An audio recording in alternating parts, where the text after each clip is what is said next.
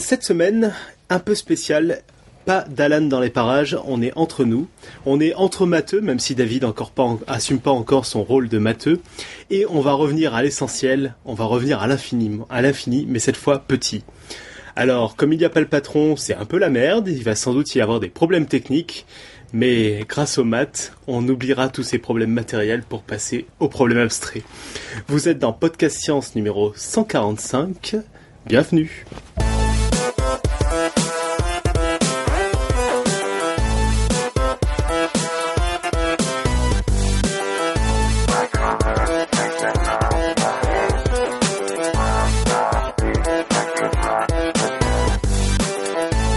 Donc, euh, bah, bienvenue dans Podcast Science. Euh, nous sommes cette fois-ci en comité un peu réduit vu que le patron est pas ici. J'ai autour de moi, pas physiquement, un David. Bonjour David.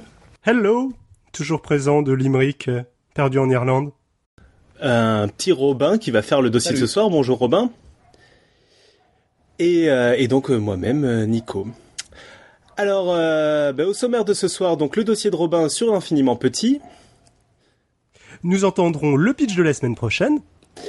Nous prendrons des nouvelles du quiz du mois avec, pour rappel, la question est laisser le noyau de l'avocat dans le guacamole prévient l'oxydation. On entendra deux nouveaux blogs audio.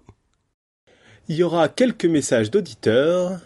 Et si vous nous suivez sur le live, vous pourrez voir tomber sur vos écrans tout au long de l'émission les dessins de Nicotube. Tu vas faire des dessins en présentant l'émission donc? Ouais, je vais essayer. Ok. Euh, ben Robin, euh, c'est tout à toi. Parle-nous d'un eh film. Alors allons-y. Alors bon, je je vais pas le lire. Euh, je l'ai je l'ai mis dans le dossier écrit. Je vais peut-être pas le lire en entier euh, pour démarrer le dossier. Il y a il y a un texte très connu de Pascal qui s'appelle Les deux infinis, qu'il me semble très très adapté pour ouvrir ce ce dossier. En gros, il dit bon, on peut regarder vers le grand, il y a le soleil, tout ça, ça nous paraît très grand, et puis en fait, c'est rien du tout par rapport à l'infini. On peut regarder encore plus grand, encore plus grand, et, et même le plus grand truc qu'on puisse imaginer, on faut imaginer que c'est un truc tout petit et que lui-même, euh, c'est comme si c'était une tête d'épingle à côté d'un autre soleil, etc. Et puis après, il dit, et puis on peut dire la même chose dans l'autre sens. Si on regarde une fourmi, euh, enfin c'est un ciron là, il dit. Si on regarde dedans, euh, en fait, il faut s'imaginer que bah on va prendre juste une petite goutte de sang de cette bestiole, un tout petit machin, et en fait, à l'intérieur de ça, il y a un univers entier dans lequel il y a d'autres petites fourmis, dans lesquelles il y a d'autres univers entiers, etc., etc. Alors je trouve que c'est un texte qui est, très adapté pour lancer ça, pour lancer ce, sujet. Euh, puisque euh, voilà, ça, pose tout de suite le problème de l'infini. On voit bien qu'il y a le problème des deux côtés, et on voit bien que on n'est pas les seuls, les matheux et Nico et moi et tous les matheux, à être un peu tatillons sur l'usage du mot infini. Euh, on n'aime pas trop qu'on en parle en dehors des maths. Il y a un autre auteur connu qui, enfin auteur, un autre, euh, une autre personne connue qui a qui a d'ailleurs euh, protesté contre un usage un peu euh, immodéré du mot infini, c'est Archimède.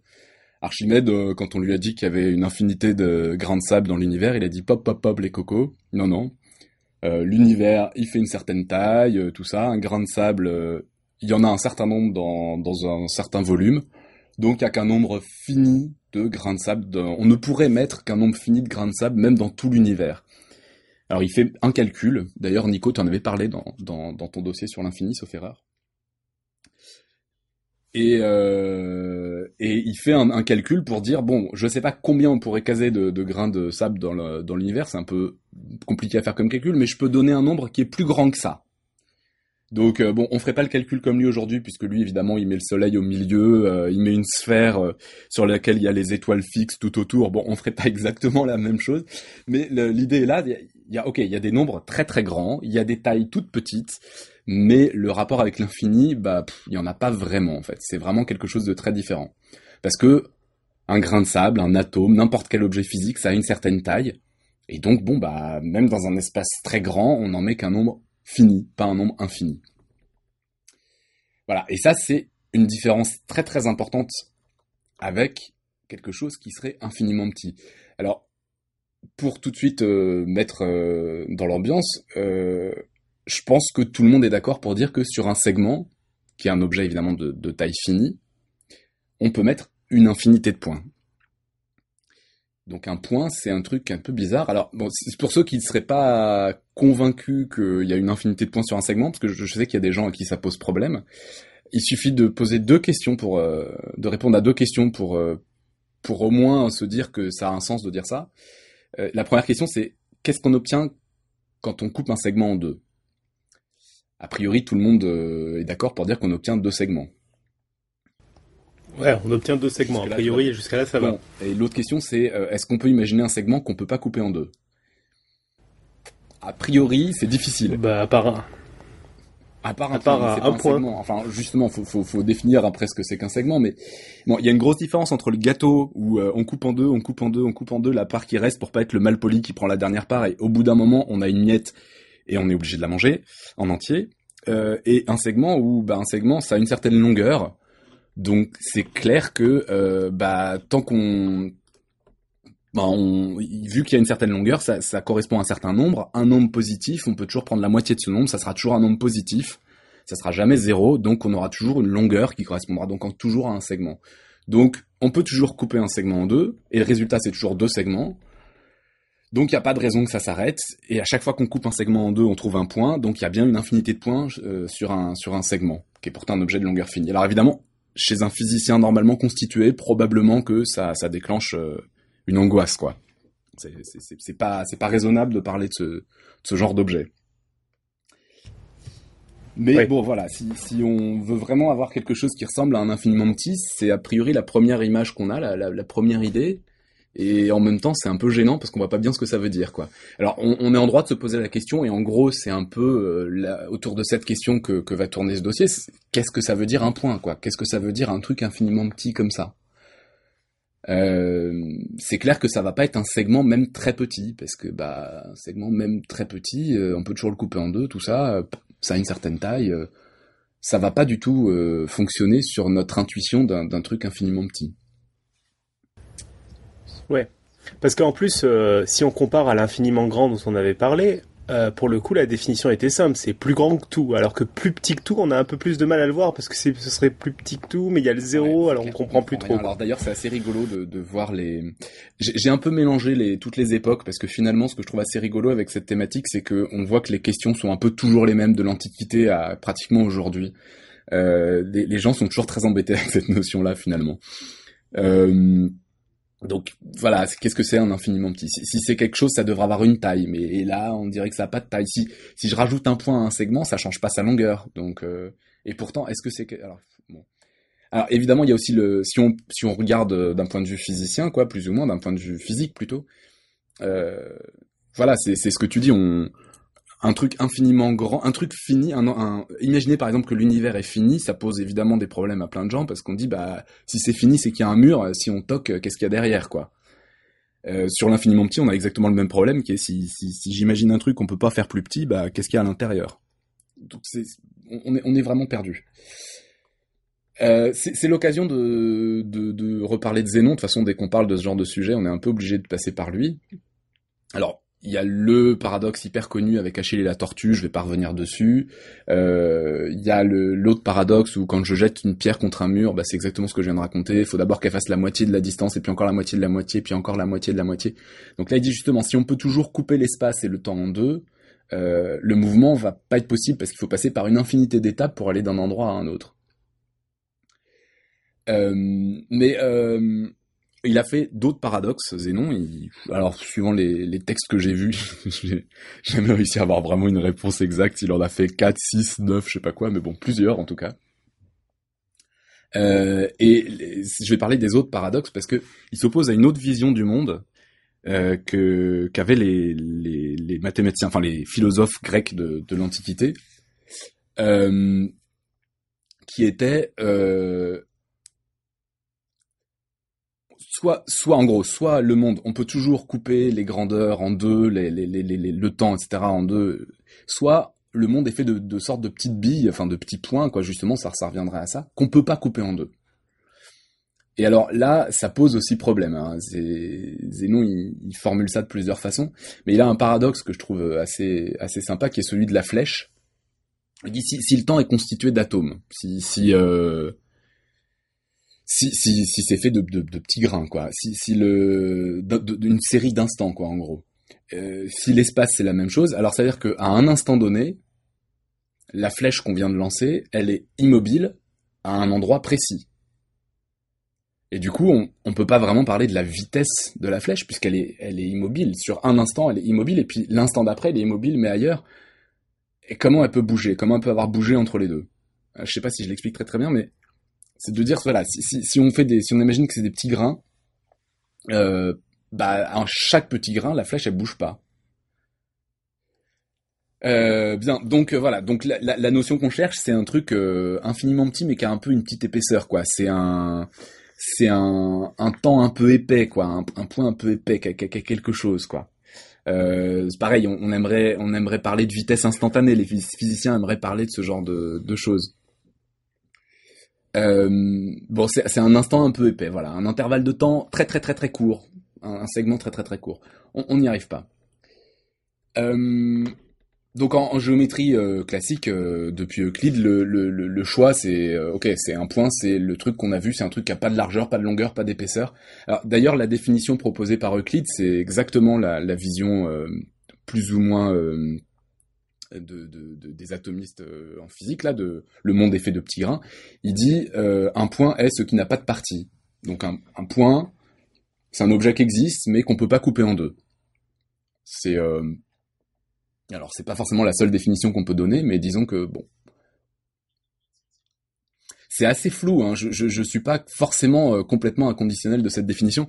J'ai une autre définition à proposer, alors qui est pas du tout de moi, que j'ai trouvé dans un manuel scolaire euh, un jour, de manuel scolaire de début 20e siècle, euh, qui est euh, qui est assez marrante. en gros, on part de on part complètement à l'inverse de ce qu'on a l'habitude de faire. On dit le monde qui nous entoure, il est fait que de volumes. Tout ce qu'on connaît, c'est des volumes. Donc un volume, on sait ce que c'est. On part du principe que tout le monde sait ce que c'est. Et puis bah du coup une surface, c'est ce qui enveloppe un volume. Et puis une ligne, c'est l'intersection de deux surfaces. Et puis un point, c'est l'intersection de deux lignes. Je trouve ça assez fun. Je trouve ça assez marrant comme. enfin c'est. Et le, le point, ah tu dis ah oui l'intersection de deux lignes. Ouais, c'est marrant. Je sais pas si c'est plus clair, hein, mais. Non, c'est rigolo. Je sais pas si c'est beaucoup plus clair, mais bon. Donc voilà. Et alors, il y, a, des conséquences fâcheuses quand même. Hein. Ça veut dire qu'effectivement, bon alors, ok, on peut admettre peut-être avec cette définition-là qu'on peut mettre une infinité de points sur un segment qui est pourtant un truc de, taille finie. Il y a, y a, un truc un peu gênant, c'est que du coup, ça veut dire qu'il y a autant de points sur tous les segments, quelle que soit leur taille. Euh, alors bon, autant de points, va falloir euh, vraiment expliquer ce que ça veut dire. Faut, faut se référer plus ou moins au dossier de Nico. J'essaie juste d'expliquer un peu simplement. Quand on met deux segments de, de taille différente euh, l'un au-dessus de l'autre. On met le petit au-dessus du, grand. On relie les extrémités de, ces deux segments, donc le, l'extrémité gauche du petit segment à l'extrémité gauche du grand segment, l'extrémité droite à l'extrémité droite. On poursuit ces deux droites au-dessus. On tombe sur un point. Et à partir de ce point, si on trace n'importe quelle droite qui coupe les deux segments, elle va couper chacun des segments en un point et un seul. J'espère que c'est clair. Je sais pas si c'est clair sans dessin sous les yeux. En gros, oui, ça, ça veut dire que à chaque fois qu'elle rencontre un point du petit segment, elle rencontre aussi un point du grand segment et vice versa. C'est-à-dire qu'en gros, il y a moyen de faire en sorte que chaque point du petit segment serre la main d'un point et un seul du grand segment et ça marche dans l'autre sens. Donc d'une certaine manière, ça veut dire qu'il y en a autant dans les deux et pourtant, ils n'ont pas la même taille, ces deux segments. Donc, et pourtant, il n'y a pas de points qui sont plus serrés que d'autres. Il n'y a pas de points qui sont plus gros que d'autres, puisqu'ils n'ont pas de taille. Donc, c'est assez euh, compliqué. Enfin, arrangez-vous avec ça si vous le pouvez. C'est pas complètement évident.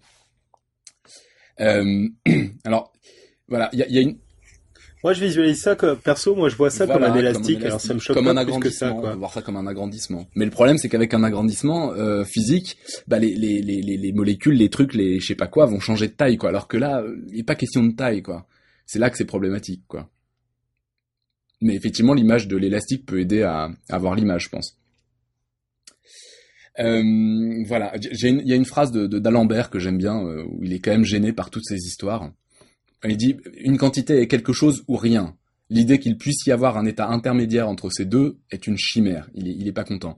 Il y a, pas mal de personnes euh, qui pensent pas la même chose. Alors il y a Leibniz, on va en reparler après, mais euh, Leibniz euh, a une phrase. Alors c'est pas super clair. Hein. Je, juge d'ailleurs que deux termes sont égaux non seulement lorsque leur différence est absolument nulle, mais aussi lorsqu'elle est incomparablement petite.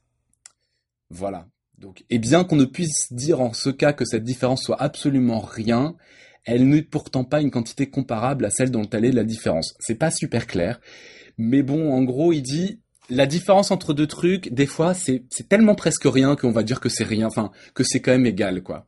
Alors il est quand même conscient que c'est pas terrible. Hein. Il dit aucune construction ne peut montrer un tel accroissement. Il se rend bien compte que bon, c'est voilà, c'est limpide comme du jus de boudin. Ça veut dire que selon Leibniz, les nombres entiers, ça n'existe pas. Quoi. non, alors là, je te, je te là, là, là, là.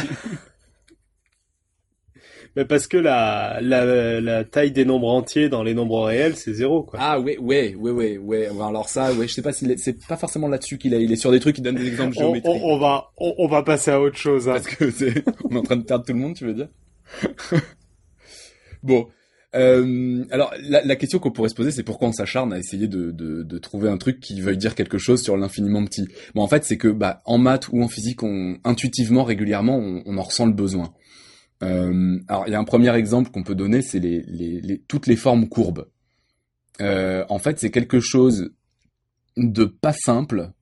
Les, les, gens n'ont pas forcément conscience de ça, mais c'est quelque chose de pas simple de donner du sens à euh, ce que peut vouloir dire la longueur d'une ligne courbe ou la surface d'un objet qui est entouré par une courbe.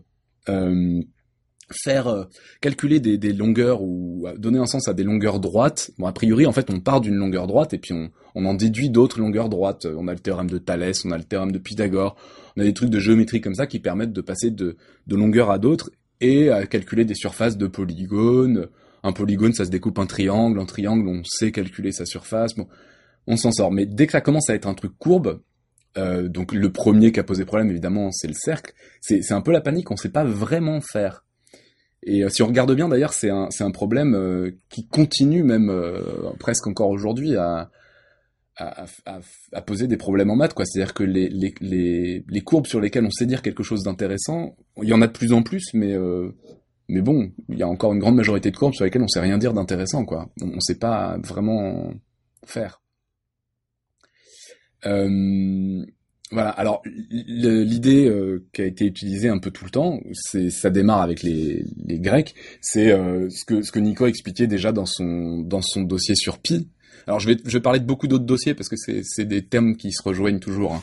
Euh, quand on veut savoir ce que ça veut dire une longueur courbe, quand on veut avoir une idée de ce que ça veut dire le, le périmètre d'un cercle, et eh ben on va essayer de l'approcher avec des bouts de segments de droite. Euh, donc en fait, on fait un polygone plus petit, on fait un polygone plus grand, et puis euh, on essaye de faire grandir le polygone qui est plus petit, on essaie de faire rapetisser le polygone qui est plus grand, et puis et puis on coince comme ça le, cercle entre deux, deux polygones parce que les polygones on sait calculer la surface, on sait calculer le périmètre.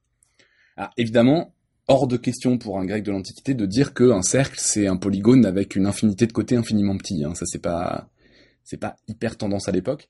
Mais en gros, c'est un peu ça l'idée, quoi. Euh, voilà. Alors, autre. Euh, donc, là, on sent qu'on a besoin un peu quand même, voilà, un truc courbe. C'est une intuition assez classique de dire un truc courbe. Bah, si on regarde de très très près, on se rend presque plus compte que c'est courbe. Alors, c'est un peu comme si c'était des petits segments infiniment petits euh, collés les uns aux autres. Le problème des physiciens, eux, ça serait plutôt, bah voilà, j'en ai parlé tout à l'heure, la notion de vitesse moyenne, de vitesse instantanée, par exemple. Euh, une vitesse moyenne, on voit bien, si euh, une flèche euh, prend 10 secondes pour faire 30 mètres, et eh ben, c'est déplacer une vitesse moyenne de 3 mètres par seconde. Mais ça veut pas dire qu'elle était toujours à la même vitesse. Et il y a plein de situations où on a envie de dire, à tel instant, elle avait telle vitesse. Et ça n'a pas vraiment de sens, en fait. Enfin, on a du mal à donner du sens à ce, machin-là. quitte à citer d'autres dossiers, une question que je me pose, c'est...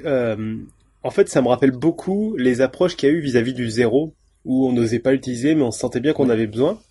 Et est-ce qu'à cette époque, euh, on, on, faisait bien la différence entre infiniment petit et zéro, ou c'était deux termes qu'on n'osait pas trop bien manipuler? Sur l'Antiquité, c'est très clair. Infiniment petit, t'as même pas le droit de le prononcer. Hein. Enfin, je veux dire, infini, euh, globalement, tu... Non, non.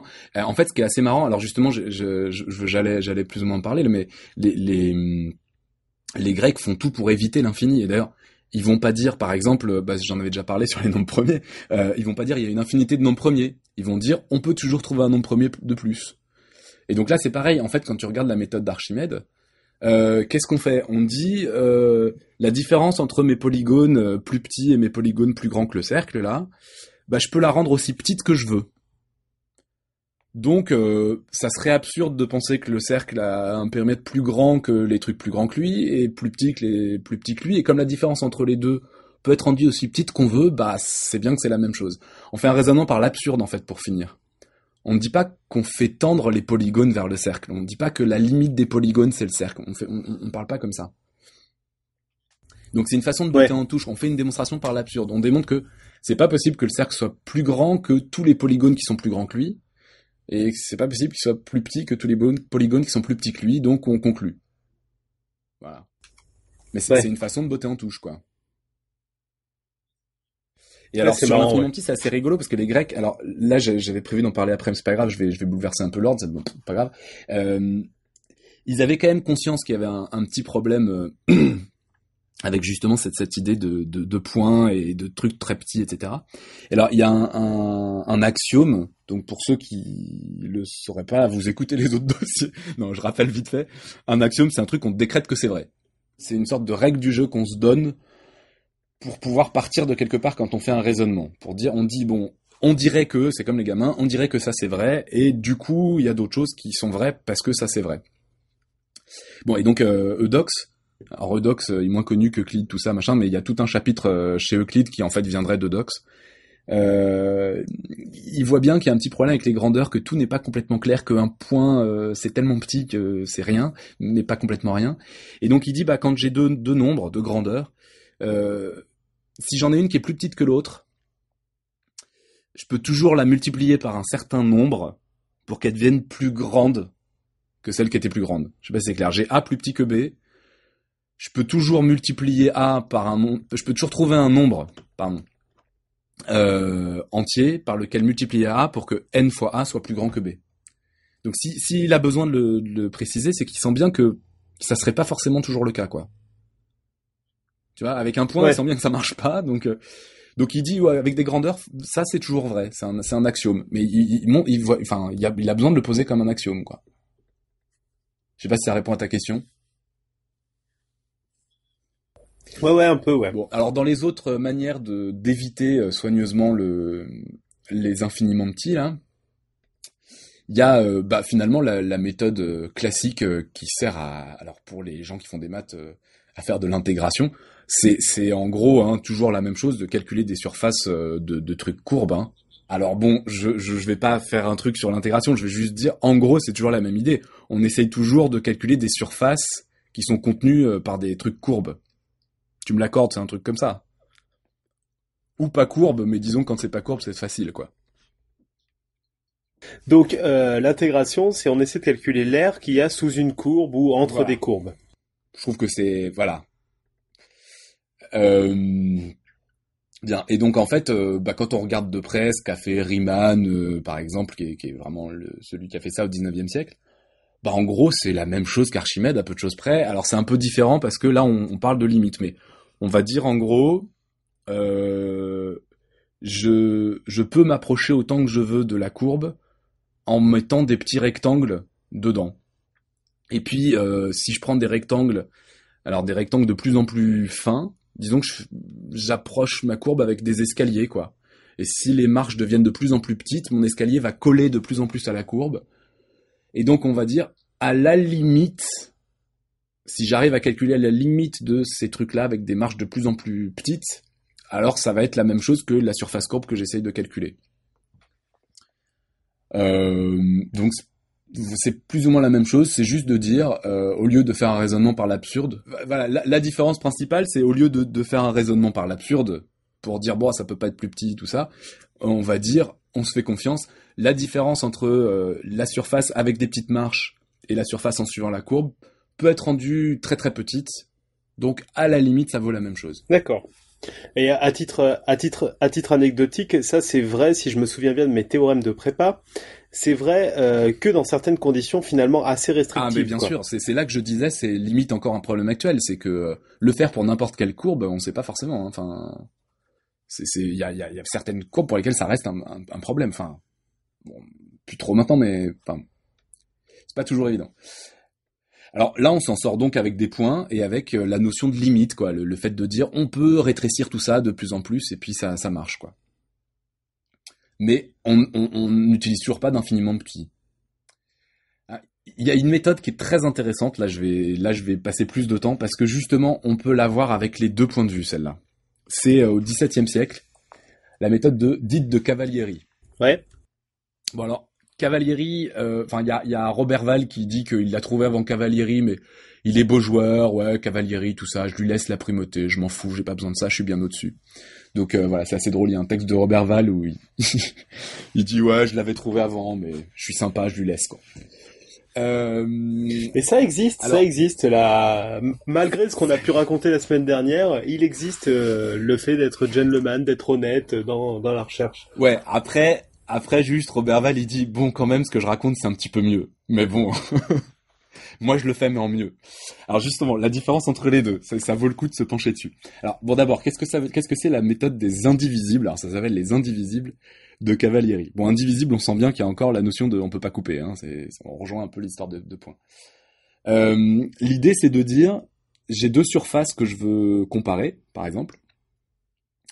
Euh, alors, ça ne marche que dans des cas très très très très précis. Hein, ça, va être moyen efficace, mais quand même, si j'arrive à les coincer entre deux parallèles, donc c'est à dire qu'en gros, elles ont une, même hauteur, si on veut. Euh, je je prends euh, et je prends toutes les, toutes les hauteurs possibles entre ces deux parallèles. Si à chaque hauteur, quand je coupe une des deux surfaces, j'obtiens un petit segment, si ce segment il a la même taille pour les deux surfaces à toutes les hauteurs, alors les deux surfaces ont la même taille, ont la même surface.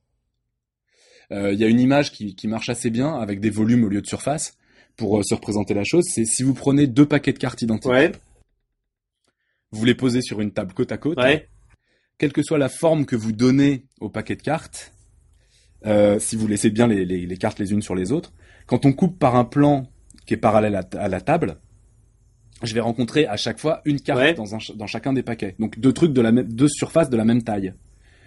Et donc quelle que soit la forme du, tas, bah, les deux paquets vont faire le même volume. Alors évidemment c'est qu'une image, hein, parce que là il y a, des marches, hein, c'est un, un escalier quoi. Oui, d'accord. En gros, il, coupe en tranches et il montre et il dit si toutes les tranches font la même taille, c'est que c'est le, c'est que c'est le même euh, volume. C'est ça l'idée. D'accord. Euh, donc c'est assez astucieux comme euh, comme idée. Hein. C'est encore encore une technique du sandwich. Quoi. ça devient ta spécialité. c'est ça. Euh, donc, donc, voilà. Donc ça marche avec deux volumes, ça marche avec deux, deux surfaces. et, et alors qu'est-ce que oui, je voulais dire un autre truc, mais non, c'est bon, c'est pas grave. Allons-y. Il y a LGJ qui dit que c'est une méthode parfaite pour estimer le nombre de feuilles de PQ dans un rouleau. Je sais pas exactement comment il s'y prend, mais Bon, alors faut garder en tête que le, paquet de cartes c'est qu'une image, hein, parce qu'évidemment euh, là on est avec un truc où il y a des marches, où les, les, les, les cartes c'est des volumes, tout ça. Et alors là où c'est très très astucieux euh, de la part de Cavalieri, c'est qu'il dit pas, il dit pas une surface c'est un empilement de lignes. Il a jamais dit ça. Il dit juste si deux surfaces vérifient ça, que quand je coupe à toutes les hauteurs, les segments font la même taille des deux côtés, alors les deux surfaces sont les mêmes. Mais c'est là qu'il est astucieux, c'est là qu'il est malin et qui il dit pas que c'est des lignes empilées, que c'est des objets empilés qui donnent une surface. Il dit juste si à chaque hauteur les deux segments sont de la même taille, alors c'est la même surface. Et donc c'est assez c'est assez euh, futé de sa part parce que du coup euh, il dit pas j'ai des indivisibles, enfin il parle des indivisibles, mais finalement il dit rien dessus. Il, il en, il en a même pas besoin en fait, d'une certaine manière. Et euh, sa méthode va quand même un tout petit peu plus loin, puisqu'évidemment, euh, bon, si les segments sont toujours de la même taille, là, ça va être très limitatif.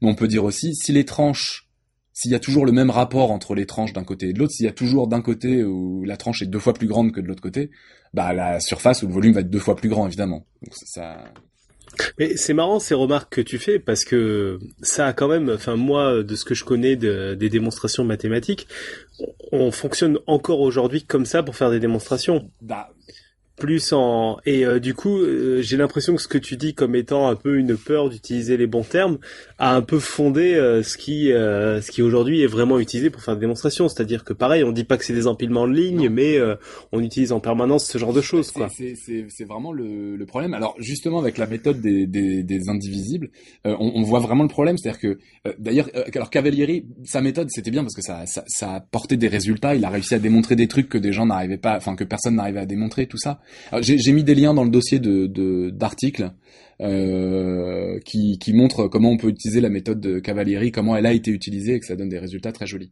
Là où elle est critiquée euh, cette méthode, c'est que justement, qu'est-ce que c'est que ces indivisibles? Est-ce que vraiment en additionnant des lignes, on peut obtenir une surface? Ça, c'est quelque chose. Euh, il se fait critiquer là-dessus. Il y a une autre critique qui est faite, qui est mais pourquoi est-ce que ça marche seulement quand les, les fameuses lignes là, les fameuses tranches, elles sont dans la même direction, elles sont parallèles? Et il y a des gens qui arrivent à faire des, des contre-exemples en prenant des indivisibles qui sont, enfin des, lignes qui sont pas dans la même direction, et ils arrivent à démontrer que deux surfaces qui sont les mêmes euh, ne sont pas les mêmes. Euh, donc ils arrivent. Alors j'ai mis un contre-exemple, ça va être très compliqué à expliquer à l'oral, donc euh, je, je, je, laisse les gens qui sont intéressés regarder sur le dossier. Euh, avec des indivisibles pas parallèles, enfin pas alignés quoi, avec des, des coupes pas alignées, et eh ben on arrive à montrer que deux surfaces qui sont les mêmes, en fait il y en a une qui est deux, plus, deux fois plus grande que l'autre quoi. Donc c'est assez gênant. Alors Robert Val justement, on en reparle. Euh, lui justement, euh, il, il, critique ça, il dit bah, on peut pas obtenir une surface en additionnant des lignes, c'est pas possible, parce qu'une ligne c'est un truc, euh, c'est une longueur, une surface c'est de nature différente. Pour passer de l'un à l'autre, faut multiplier des, des, des, lignes entre elles. On peut pas en additionnant des lignes, on aura juste des lignes quoi. C'est un truc limite de physicien, c'est assez marrant. Euh, Ouais, c'est un problème d'unité, par exemple. Ouais, c'est un problème d'unité. C'est, c'est, on peut pas. C'est, ça se peut pas. Ah, d'ailleurs, c'est assez rigolo, euh, encore pour faire un saut dans le temps euh, qui a rien à voir, mais début 20e siècle, il y a quand même Peano qui arrive à faire une ligne qui passe par tous les points d'un carré. Donc ça c'est alors que la ligne elle a toujours pas d'épaisseur, de largeur, tout ça, hein, mais elle passe par tous les points du carré, elle remplit une surface. Donc ça c'est un monstre, hein, mais mais n'empêche que euh, juste euh, petit tacle comme ça à Robert Val. Euh. Et puis euh, et puis on, on avait montré euh, la semaine dernière qu'on avait autant de points dans le plan que dans la ligne. Oui oui oui oui oui. Non non. Ouais ouais ouais ouais. Donc c'est donc c'est enfin bon bref. On va pas rembrouiller les gens encore plus, mais voilà. Euh, donc voilà. Alors les, les sur le sur l'argument de oui, mais alors les, les indivisibles quand ils sont pas parallèles, tout ça. Alors il y a des gens qui disent ouais non, mais en fait il y a des indivisibles un peu plus gros que d'autres, tout ça. Alors on sent que c'est complètement foireux. Il y en a qui osent des phrases comme ça. Hein, c'est vraiment redoutable. C'est très très drôle. Euh... Ouais, on va en parler la semaine prochaine. non, de, des ah gens oui. qui osent des, des, des bidouillages ah ouais, sur leur non, théorie pour que ça fonctionne. Laisse tomber, quoi. Alors, on, donc, euh, donc bon, donc, alors, euh, Robert Val et il y a Pascal aussi, euh, parce que Pascal, il a fait aussi des maths, hein, qui disent, ouais, ouais, non, non, mais les indivisibles, en fait, c'est pas des lignes, parce que sinon, ça marcherait pas, en, en édition des lignes, on tombe pas sur une face, c'est des rectangles, mais très, très, très, très, très, très fins. Voilà. Ouais, ouais, ouais, ouais, ouais. Faites-nous confiance, ça marche. Donc, c'est encore du, mais en fait, ce qui est marrant là, c'est que c'est des maths en train de se construire, et en fait, du coup, pour se raccrocher à quelque chose, ils ont besoin de faire comme ce qu'on critiquait souvent et où tu nous disais que tu comprenais pas la physique ou quoi, c'est qu'ils essaient de raconter la bonne histoire mais tout en gardant les mêmes équations. Complètement, c'est assez marrant. Mais c je sais que ça arrive plein de fois, même dans l'histoire des maths. Hein, ça et ça a l'air de moins me déranger en maths, si je puis me permettre. C'est vrai. Mais non, mais parce que parce que je sais qu'en maths, il y a un moment où on va s'en sortir. Bon, je te continue. Bah, là, en l'occurrence, on s'en est sorti. On a, on a trouvé des façons de formuler ça. On, on reviendra euh, à ta psychanalyse sur un autre épisode, un autre épisode spécial. Voilà. Un autre hors série. alors voilà. Alors je, je, je, cite juste un tout petit peu Pascal parce qu'il y a des trucs drôles. Il y a, euh, il dit alors et c'est pourquoi je ne ferai aucune difficulté dans la suite d'user de ce langage des indivisibles, la somme des lignes ou la somme des plans. Ceux qui s'imaginent que c'est péché contre la géométrie que d'exprimer un plan par un nombre indéfini de lignes, alors il les traite d'imbéciles ou je sais pas quoi, oui, ce qui ne vient que de leur manque d'intelligence, puisqu'on entend autre chose par là sinon la somme d'un nombre indéfini de rectangles faits de chaque ordonnée. Alors voilà, de deux de, de petits rectangles, quoi, là, et voilà. Non, non, c'est pas des lignes, c'est des petits rectangles. Oui, on est vraiment à de la chamaille de ah, maternelle, quoi. C'est leur manque d'intelligence et compagnie. C'est marrant. Donc voilà. Alors euh, Robert Val, il va carrément avoir des problèmes avec la religion parce que euh, cet imbécile, il sort des maths et il dit que les indivisibles existent dans le monde réel. Ça, c'est fallait pas ça. Fallait pas. Là, il en revient aux théories atomistes des Grecs de l'Antiquité et tout. Et Aristote avait dit que c'était pas le cas. On, on critique pas Aristote au XVIIe, quoi. C'est, c'est pas un truc qui se fait. Donc, euh, donc voilà. Bien. Euh, donc ça c'est c'est c'est un peu voilà c'est un peu foutraque euh, mais euh, ce qui est marrant c'est que eux quand même on sent qu'ils ils tiennent à cette notion de, de truc euh, infiniment petit quoi De, de, ils essayent de lui donner un sens. Donc là, on sort de ceux qui, qui bottent en touche, on, on arrive à des gens qui se disent non non, je, je vais y aller avec des infiniment petits quoi. Même si c'est n'importe quoi, euh, ils essayent.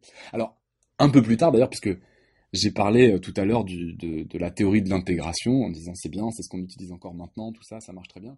Les débuts des de la théorie de l'intégration, c'est limite encore plus à mourir de rire tellement c'est n'importe quoi. Alors ça s'appelle le calcul infinitésimal. Alors, sachant que, juste deux mots là-dessus, euh, les débuts de l'intégration, donc le fait de calculer des aires de courbes, si je dis pas de conneries, c'est vraiment venu non pas de délire de mathématiciens qui avaient envie d'avoir un nouveau jouet, mais d'une vraie problématique à l'époque de, euh, de physiciens en particulier, enfin de tout un monde scientifique qui avait besoin d'outils pour faire ça et ah qui les avait pas. Complètement, ils étaient super embêtés. Donc c'est quelque chose de c'est quelque chose de très pratique pour une fois. C'est vraiment des, des mathématiques très appliquées où euh, il y a eu besoin euh, de nouveaux outils bah, à construire, contrairement à d'habitude, à très souvent, contrairement à très souvent où en maths les outils se construisent et ils sont utilisés bien bien longtemps après. Non, mais là c'est bah, c'est pas pour rien qu'il y a Newton dans les deux quoi. Enfin c'est mm-hmm. voilà, c'est quelqu'un qui était quand même très préoccupé de la physique. C'était un moment où la mécanique était quelque chose de très important. On essayait de comprendre ça. Donc, ce que je disais tout à l'heure, trouver un sens à ce que ça peut vouloir dire la vitesse instantanée, des choses comme ça, c'était quelque chose de très important. Savoir.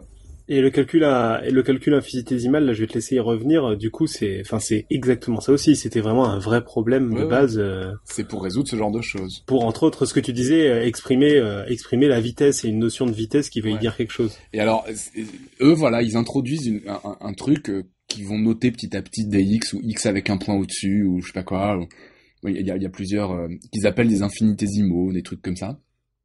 Et euh, et ça veut rien dire. Enfin, je veux dire, dans leur texte, c'est ouais, c'est juste après quoi. C'est l'instant d'après quoi. C'est c'est ouais, tout juste juste après, un tout petit peu plus loin quoi. Et euh, et, ça marche pas. C'est-à-dire que bon, on peut pas. Enfin, on l'a déjà dit tout à l'heure, mais un point juste après un autre, ça a pas de sens. Si je prends deux points, il y a une infinité de points entre les deux. L'instant après un autre, a priori, il y a une infinité d'instants entre deux instants. Donc ça, ça, voilà, c'est quelque chose qui marche pas.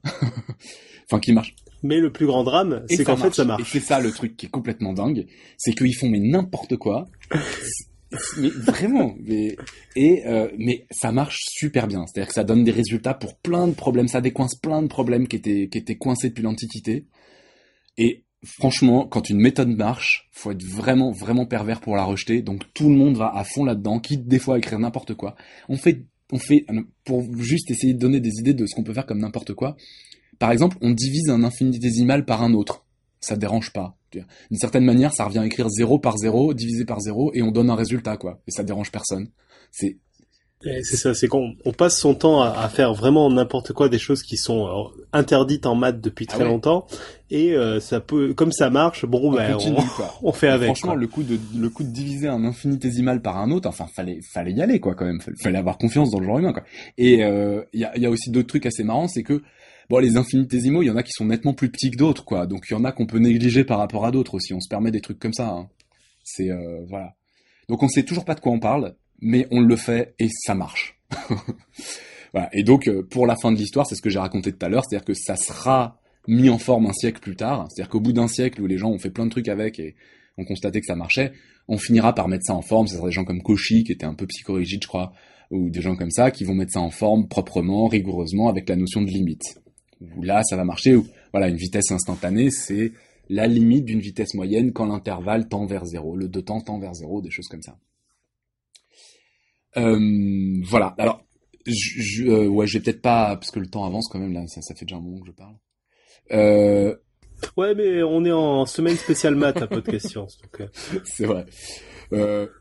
Non, déplaise à David. J'ai quand même encore une citation de la ministre qui est sympa. Il dit je, je considère que seuls sont comparables des grandeurs homogènes dont le produit de l'une par un nombre, un nombre fini, peut surpasser l'autre. Donc là, il fait appel à l'axiome de, de Dox, le truc que je disais.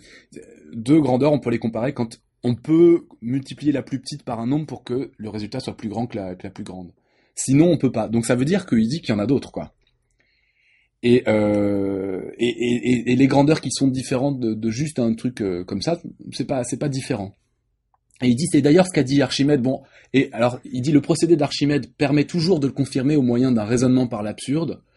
Toutefois, comme la méthode directe est plus immédiatement compréhensible et plus expédiente pour inventer, il suffit, une fois qu'on a compris cette démonstration, d'appliquer la méthode directe, consistant à négliger les quantités incomparablement plus petites. Bam. Allez hop. Et donc euh, voilà, c'est juste ça marche mieux quoi. Arrêtez de m'emmerder, ça marche mieux. C'est plus alors, et alors là, c'est assez dément parce que en, en maths, justement, on ne s'autorise pas à négliger des choses comme ça. Ou alors on justifie pourquoi. Parce qu'on parle d'égalité, de vraie égalité. Et donc là, donc on n'a aucune précaution. Enfin, euh, Ce qui est assez rigolo, quand on résume euh, par rapport au problème des Grecs de l'Antiquité, finalement à cette époque-là, on se permet des trucs, plusieurs trucs que eux n'auraient jamais euh, supporté.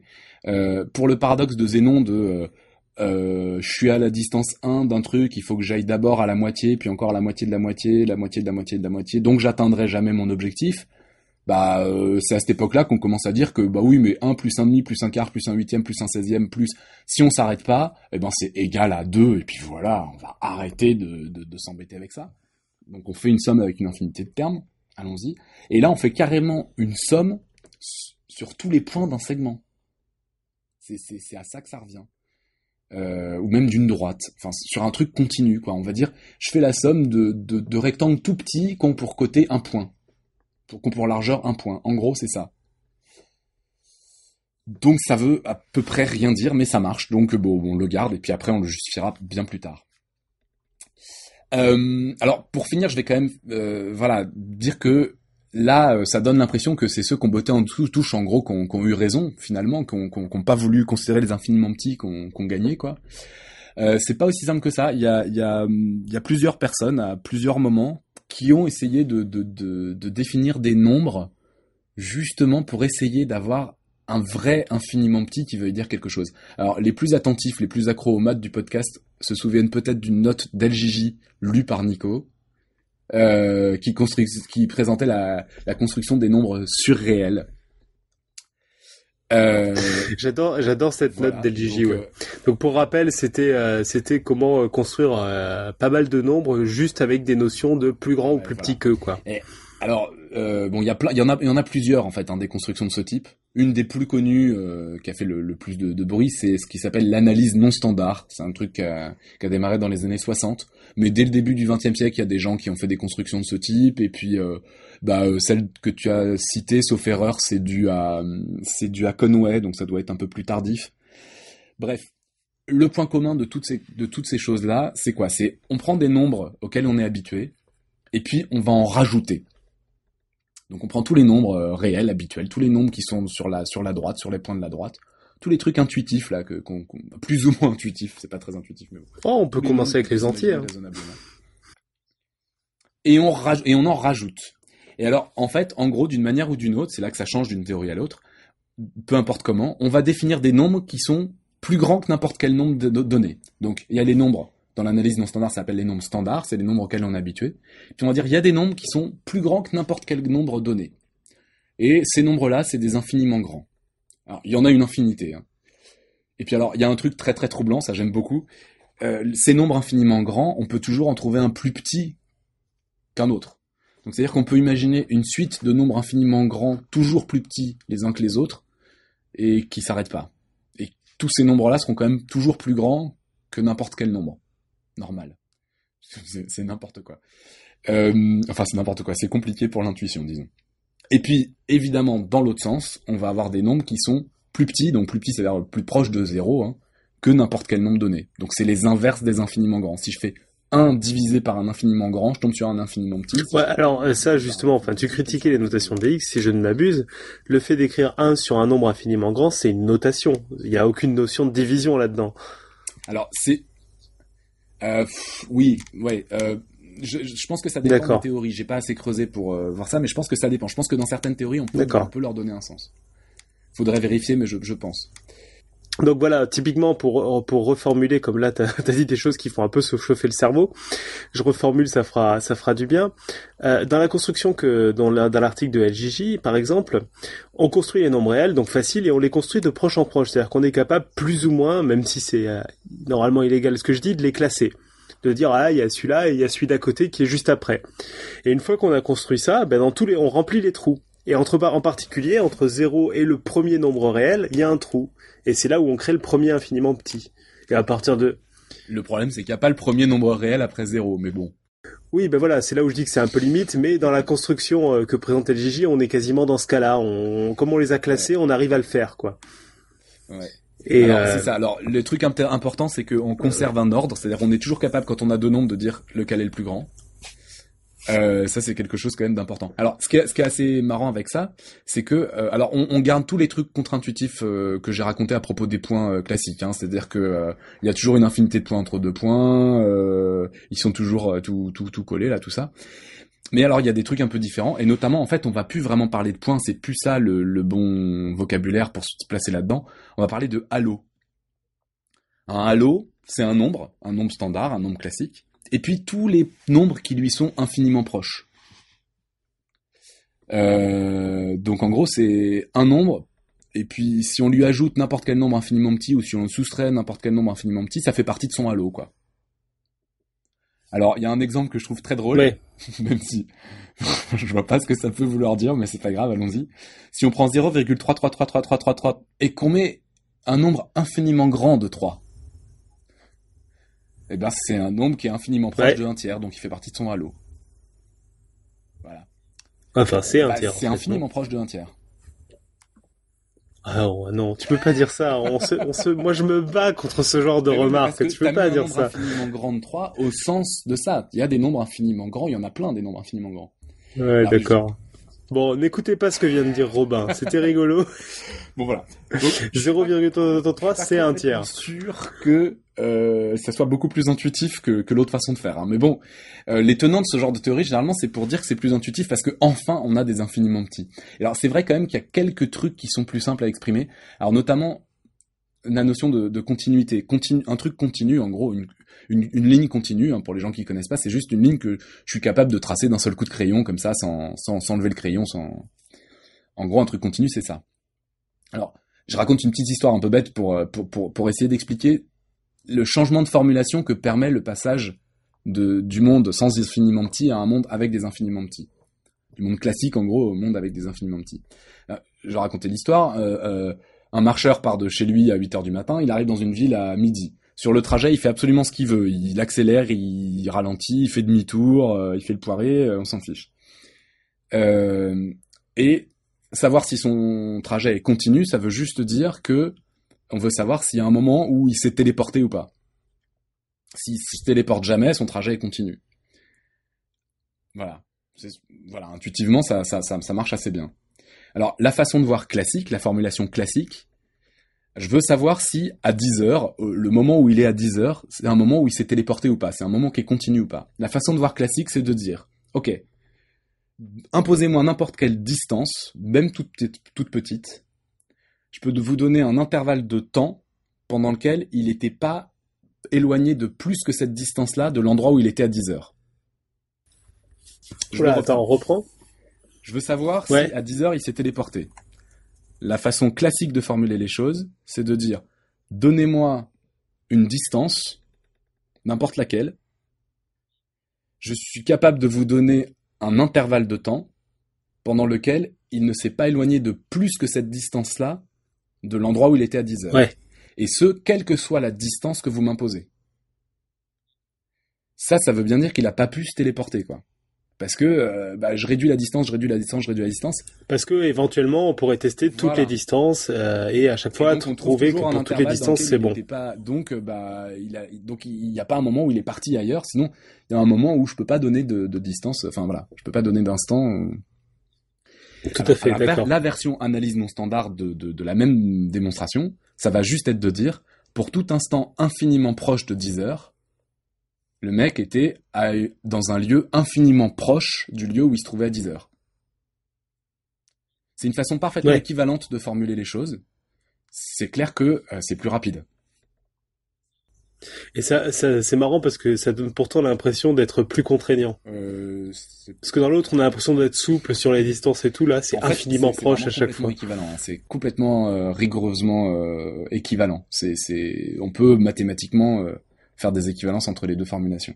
Alors, les, ceux, ceux qui sont, soutiennent l'analyse non standard ou d'autres théories de ce style-là, ils disent, juste- ils disent que c'est vachement plus intuitif, que les physiciens ils vont être très contents d'avoir ce genre d'outils, tout ça, machin.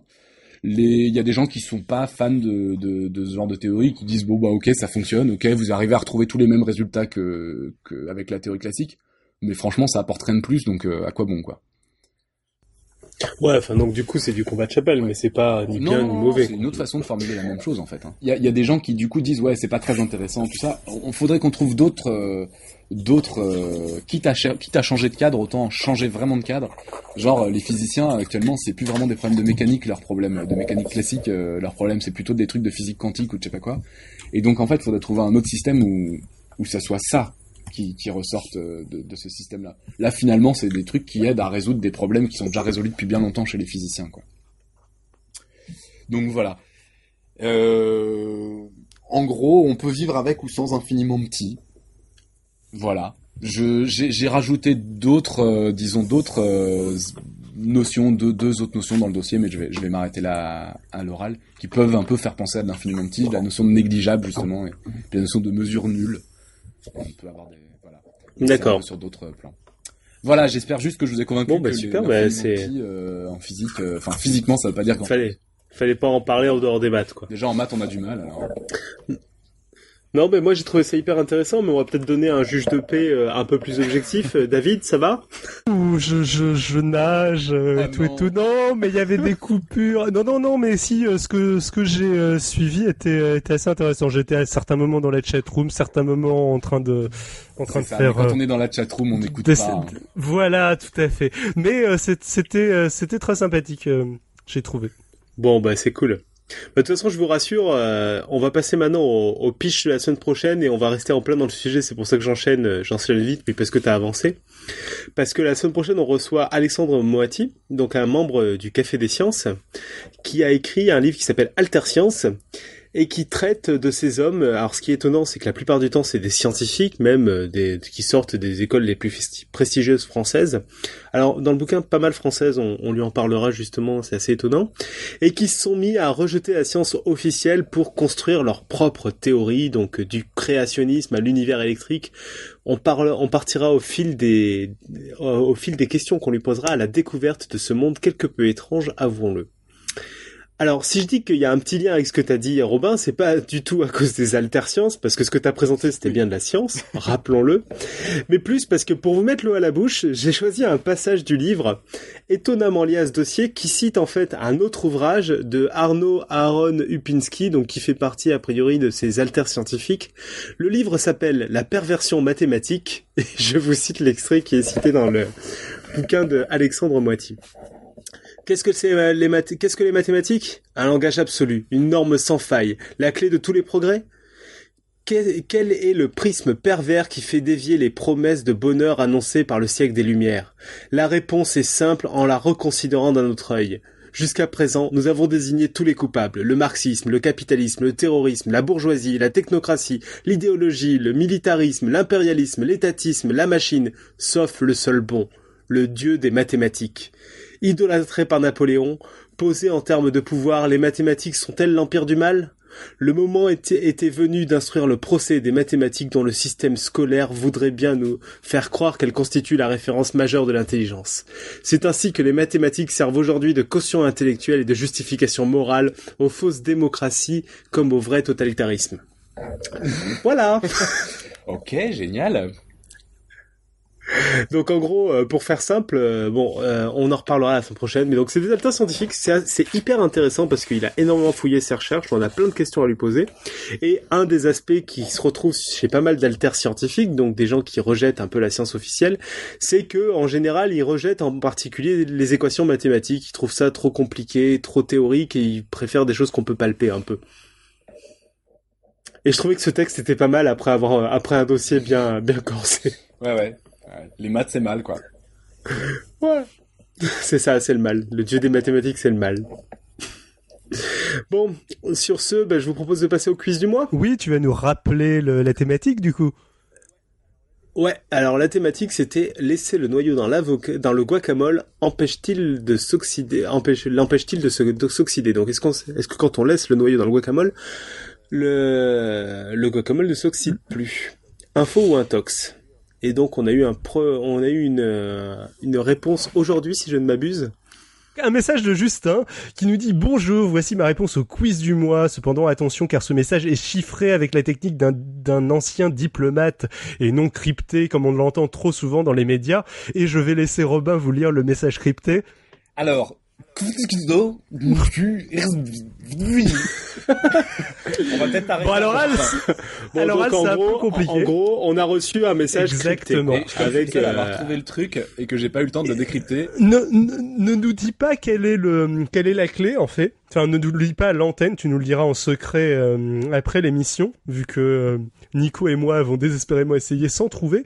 Par contre, ce qu'on va sans doute faire, c'est qu'on va vous poster le, euh, le message crypté ainsi que le petit indice pour le décrypter sur le site de l'émission. Petit indice qui est le suivant. Donc il y a, y a un message crypté et euh, la clé de décryptage, elle est chiffrée par une charade. Voilà. Alors, je, je lis la charade, ou tu la lis, je vais le faire, allez. Euh, un petit indice pour vous aider. Mon premier sert pour aller aux toilettes. Mon second vient après un 1. Mon troisième est synonyme de braquage. Mon quatrième t'appartient. Mon cinquième est ce que vous kiffez. Mon tout est la clé euh, de ce message. Et allons-y. Euh, je vais euh, à mes frais mettre un, un t-shirt podcast science euh, en jeu pour le pour la première personne qui nous, le ouais, qui, qui nous le déchiffre. Si quelqu'un d'autre de se charge de l'envoi par contre. J'ai bêtement commencé par la brute, par la force brute, c'est pas Ouais, ouais. ça, ça... Eh, mais sans déconner, vous êtes super pas ça, ça marche pas, ça, ça marche pas quand on sait pas la taille de la clé. Bref, bon bah écoutez, en tout cas pour répondre au quiz, comment on fait Robin? Alors, pour euh, pour euh, répondre au quiz, il y a évidemment toujours toujours l'option de me payer une petite bière et de me raconter ce que vous en pensez. Ça, ça marche. Euh, ça c'est si on est à Paris. Voilà, exactement. Euh, mais vous pouvez faire le déplacement pour ça, ça ne me dérange pas. Euh, sinon, plus sérieusement, il y a le répondeur sur le site euh, qui se trouve très facilement. Euh, vous pouvez aussi nous envoyer un mail. Vous pouvez aussi nous contacter par Facebook, Twitter, Google+. Sachez que dans ce cas-là, ce n'est pas moi qui lirai votre réponse. Euh, le formulaire de contact du site Podcast Science, euh, un commentaire, euh, n'importe quoi. voilà, mais je, je, préfère la première option. Hein. Et vous pouvez envoyer un fax à Robin aussi, ou un pigeon voyageur, il les reçoit, vous demandez Robin à l'opératrice. Pour rappel, pas la peine de fournir une réponse scientifique. Alan s'en chargera, mais euh, dites-nous juste ce que vous en pensez.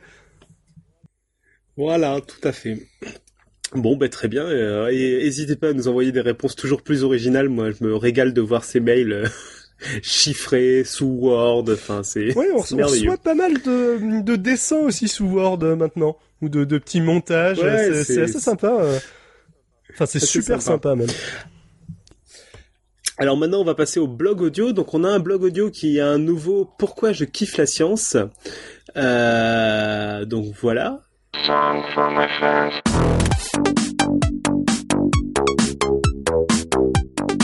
Pourquoi je rekiffe la science? Par Xochipilli sur le webinet des curiosités.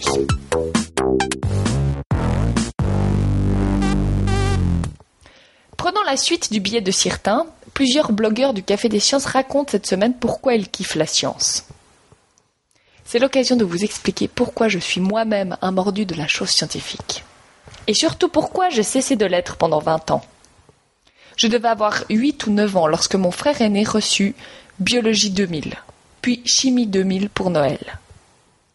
Était-ce parce qu'il était écrit euh, réservé aux plus de 14 ans sur l'emballage ou bien parce qu'elle contenait des tas d'instruments mystérieux, pipettes, cornues et cristalloirs. Toujours est-il que ces grandes boîtes m'ont immédiatement fasciné. Je me souviens avoir passé des week-ends entiers à faire et refaire les expériences décrites dans Chimie 2000 et d'autres bouquins qu'on m'a offerts par la suite. La limonade à base d'acide tartrique et de bicarbonate, les tests d'acidité au papier tournesol, le distillat de je ne sais quoi. Par contre, je n'ai jamais réussi à faire pousser de jolis cristaux de sulfate de cuivre. J'ai dix fois failli mettre le feu à ma chambre en renversant le réchaud à alcool, et m'ébouillanter en faisant bouillir des précipités dans des tubes à essai. Euh, je ne sais toujours pas comment éviter que le liquide gicle à ébullition.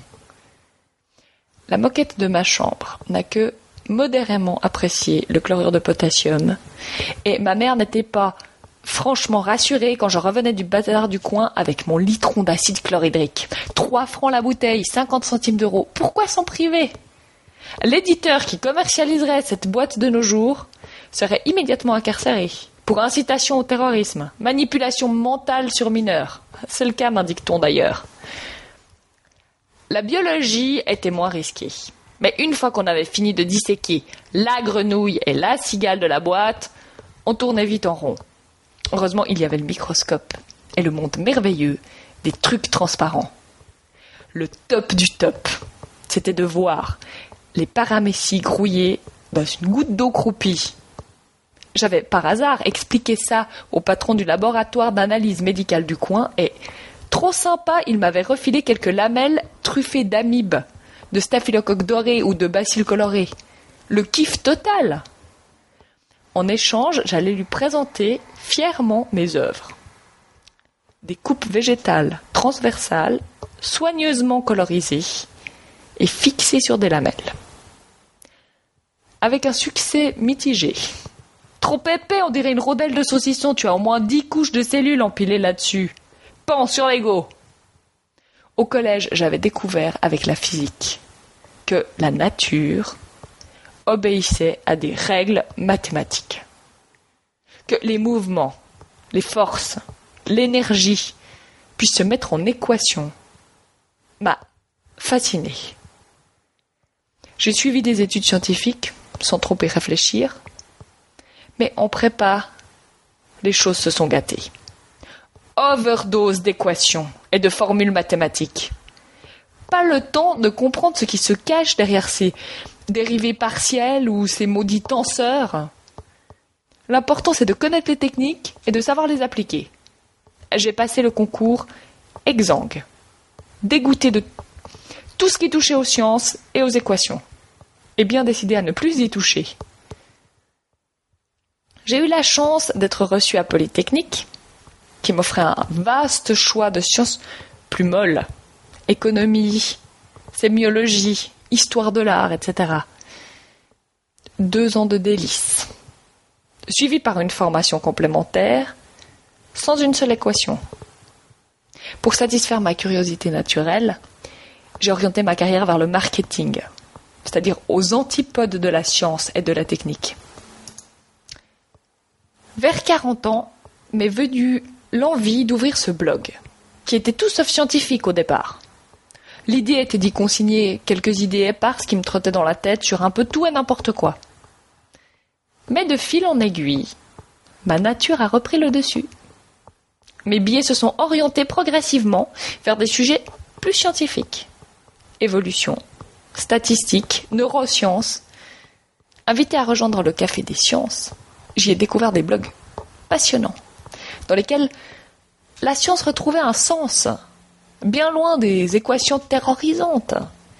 Et puis, j'ai découvert la puissance d'Internet, grâce auquel on peut approfondir n'importe quel sujet très facilement, y compris en demandant des explications ou un article à un chercheur vivant à l'autre bout de la planète. Ça fait exactement 6 ans et 215 billets que je rekiffe la science. Je suis de nouveau accro au plaisir de comprendre comment ça marche et pourquoi le monde est tel qu'il est. Je kiffe de pouvoir vivre en direct la révolution scientifique des neurosciences, même si ce n'est pas mon métier. J'adore l'idée qu'il y a mille et une choses à découvrir à portée de clic. Merci à Tom Roux, Antoine, Topo, Docteur Goulu, David Sirtin, LGJ et tous les autres de m'avoir aidé à retrouver mon âme d'enfant.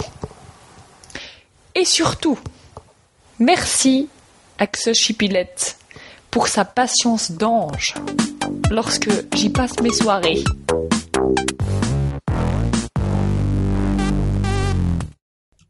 Eh ben, je pense qu'on peut grandement remercier euh, Jeanne qui enchaîne les enregistrements audio de de toute l'équipe du, du, Café des Sciences, en fait.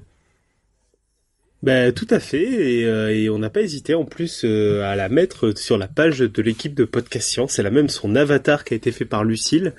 Euh, euh, comment euh, Alan l'avait dit rapidement la semaine dernière, je le répète, donc euh, tout à fait. Enfin, Jeanne s'est bien lancée sur les blogs audio de, de Kiff la science et ça fait très plaisir de les entendre. Ouais. Alors, on a quelques messages d'auditeurs. Ah, peut-être la côte d'abord? Robin, est-ce que t'as bossé? Absolument pas. J'ai rien fait.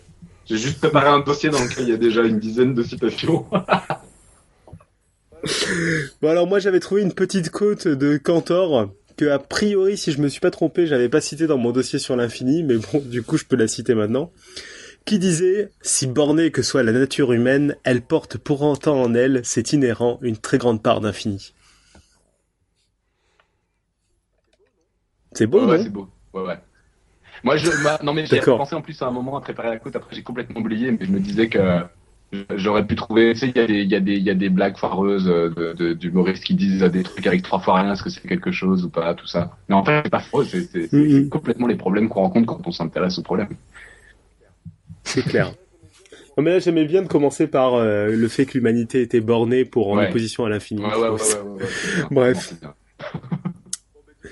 Bon, ben du coup, on peut passer au message d'auditeur. Euh, ben, David, je te laisse commencer. Alors, je commence une, par une quote que Maxime a trouvée sur l'internet mondial et a jugé bon de nous envoyer et qui est assez sympathique, c'est The trouble with quotes on the internet is that it's difficult to discern whenever or not they are genuine. Et c'est de Abraham Lincoln. Donc je, Alors, euh, je vais vous laisser traduire les gars parce que moi j'ai pas compris. C'est vrai? Le, le problème des citations sur Internet, c'est que c'est dur de savoir si elles sont ou pas originales.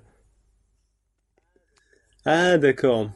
C'est une code donc c'est d'Abraham Lincoln. Ça. me semble clair. C'est assez vrai. Ça, me semble euh, fiable, je pense. J'ai retrouvé en fait la citation. Je pense que c'est celle-là que je pensais. C'est un truc de Raymond DeVos. Je la, je la fais quand même. Tant pis. Hein, ça met le désordre. Mais Alan n'est pas là, donc euh, on a tous les droits. Oui, oui, ça peut être le bordel. On va faire un deuxième dossier après.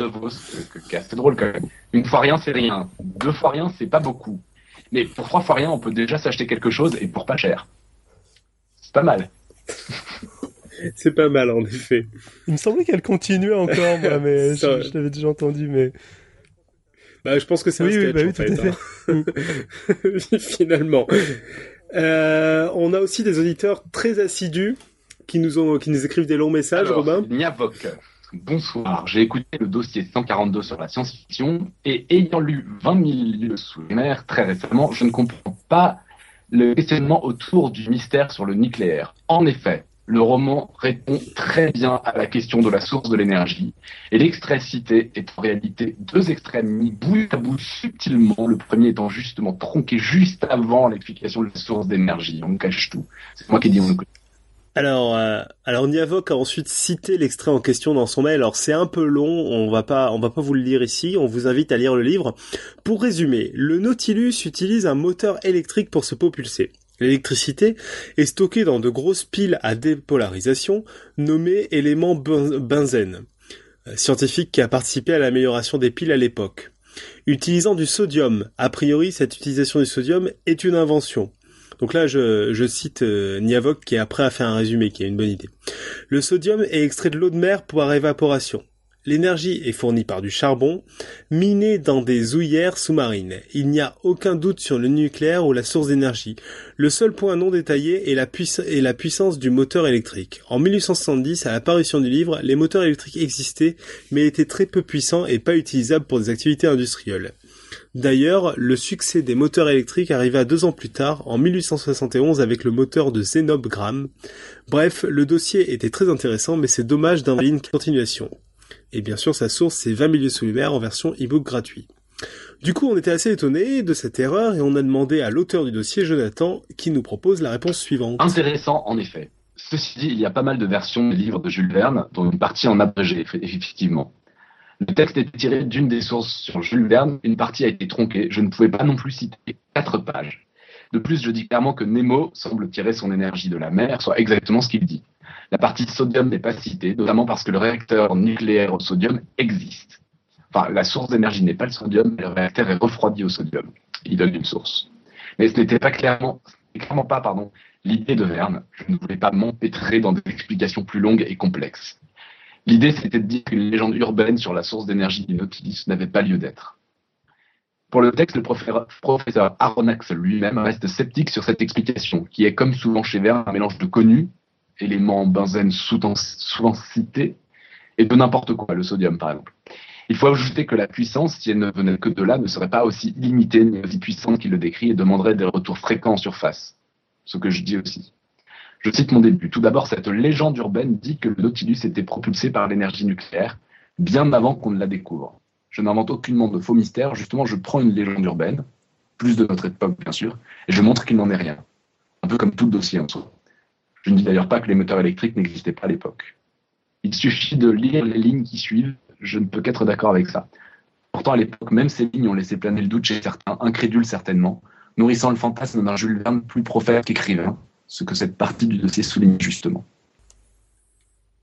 Euh, voilà, donc c'était un commentaire assez intéressant qui précisait un peu euh, sur Jules Verne. Et alors ce même Jonathan de Voyage Cast nous avait fait un très long commentaire sur l'exploration spatiale que David va se faire un plaisir de lire. Oui, alors je pense par contre qu'on va faire des pauses pendant le commentaire pour éventuellement euh, commenter linéairement et pas tout à la fin parce qu'il y a plein. Alors, il y a, plein, d'informations. En fait, euh, Jonathan a, a tenu à, à, revenir parce que il avait trouvé qu'on avait été très très positif sur euh, sur l'exploration spatiale et donc il voulait un peu faire l'avocat du diable sur ce sujet. Et donc, bah, je te laisse commencer et puis t'arrêter quand tu veux. Exactement. Alors, commence par donc Jonathan parle. Salut. Bon, sujet sympa, mais je trouve qu'il manque quelques contre-arguments, euh, alors qu'il y en a pourtant. Euh, petite précision, ce n'est ni du troll gratuit, euh, juste de l'argumentation, ni un désamour de l'espace. Au contraire, ça me passionne. Mais voici les points qui me chiffonnent un peu. Alors déjà, la réparation de satellites est à mon avis illusoire et a certainement un coût bien trop prohibitif. Un satellite actuel a une durée de vie de 15 ans en moyenne. C'est souvent le manque de carburant ou une défaillance qui déclenche la destruction du satellite. Une meilleure gestion du carburant voire un nouveau style de propulsion serait plus avantageux qu'une réparation. Euh, de plus, au bout de 15 ans, c'est presque tout l'intérieur du satellite, il faudrait changer, rien qu'à cause des avancées, des avancées technologiques. L'envoi de réparateurs coûterait-il plus cher qu'une réparation, rien qu'en calculant la masse à envoyer, euh, sans compter les risques?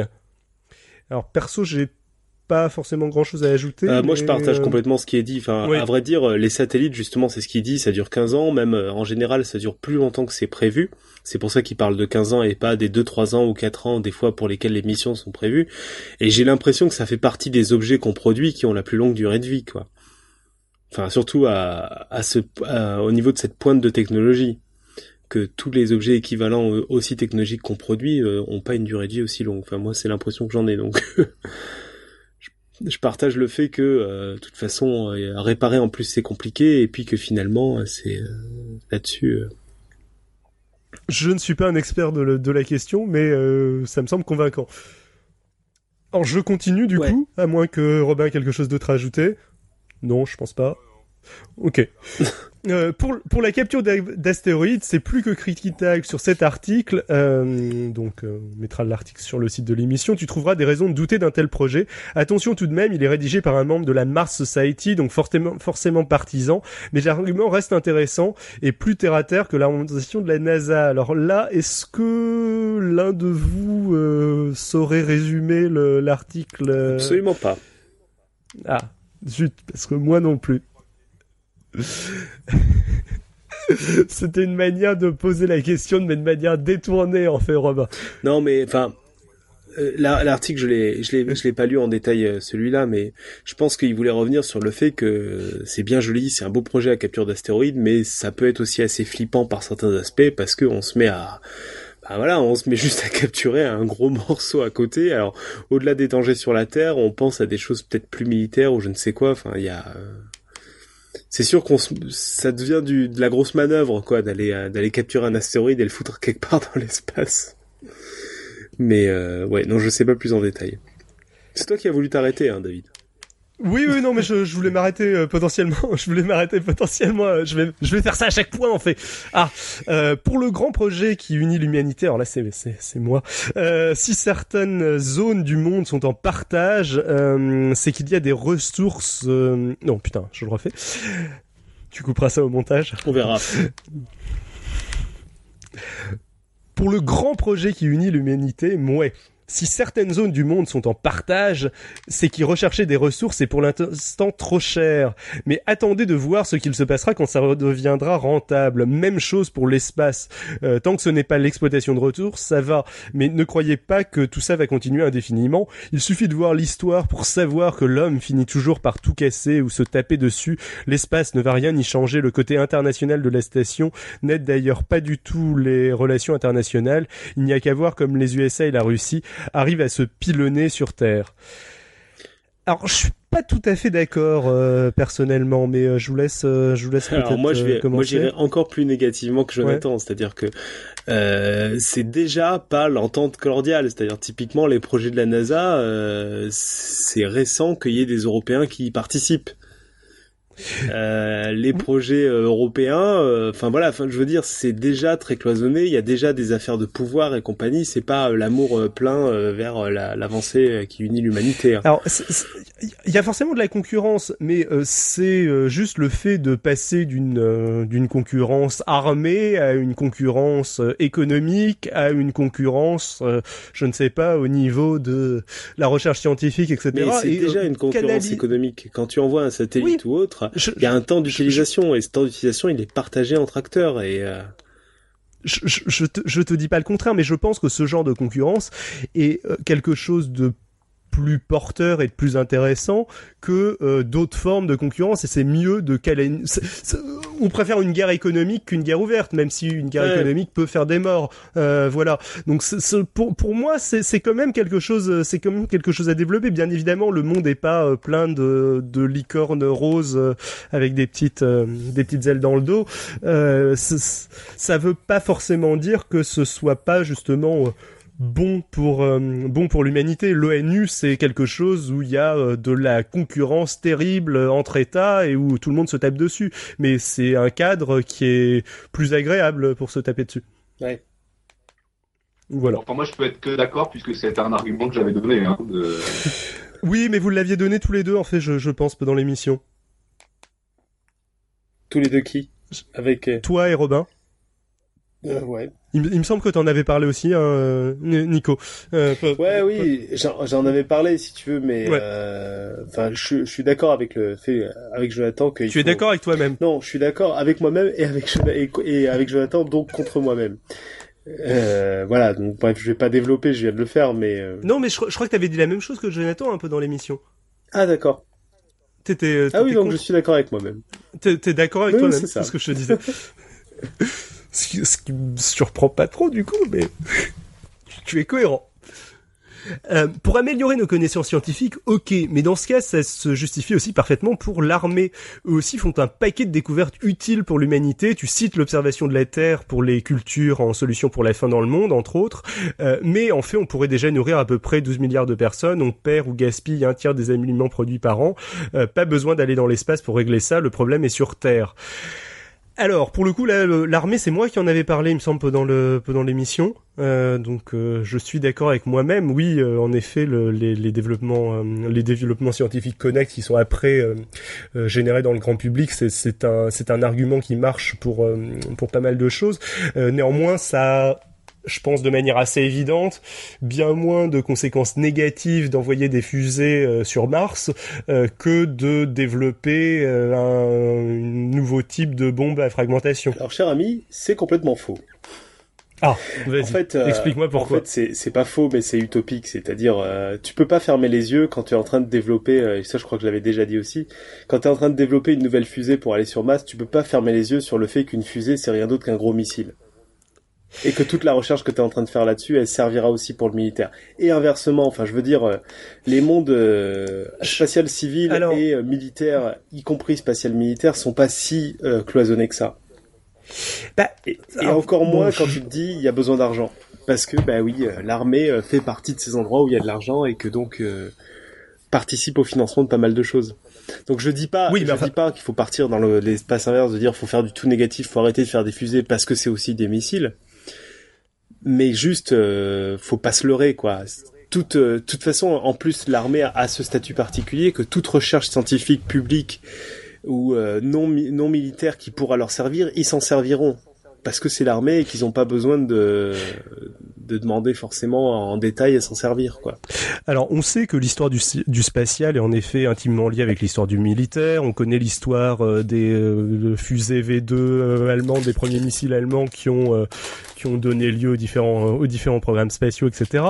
mais il me semble que à l'heure actuelle, envoyer des fusées sur Mars, je vois pas exactement euh, l'intérêt que ça a euh, niveau application militaire ou alors de, de manière euh, sûrement de la trajectoire des missiles, l'économie de carburant, euh, plein de choses.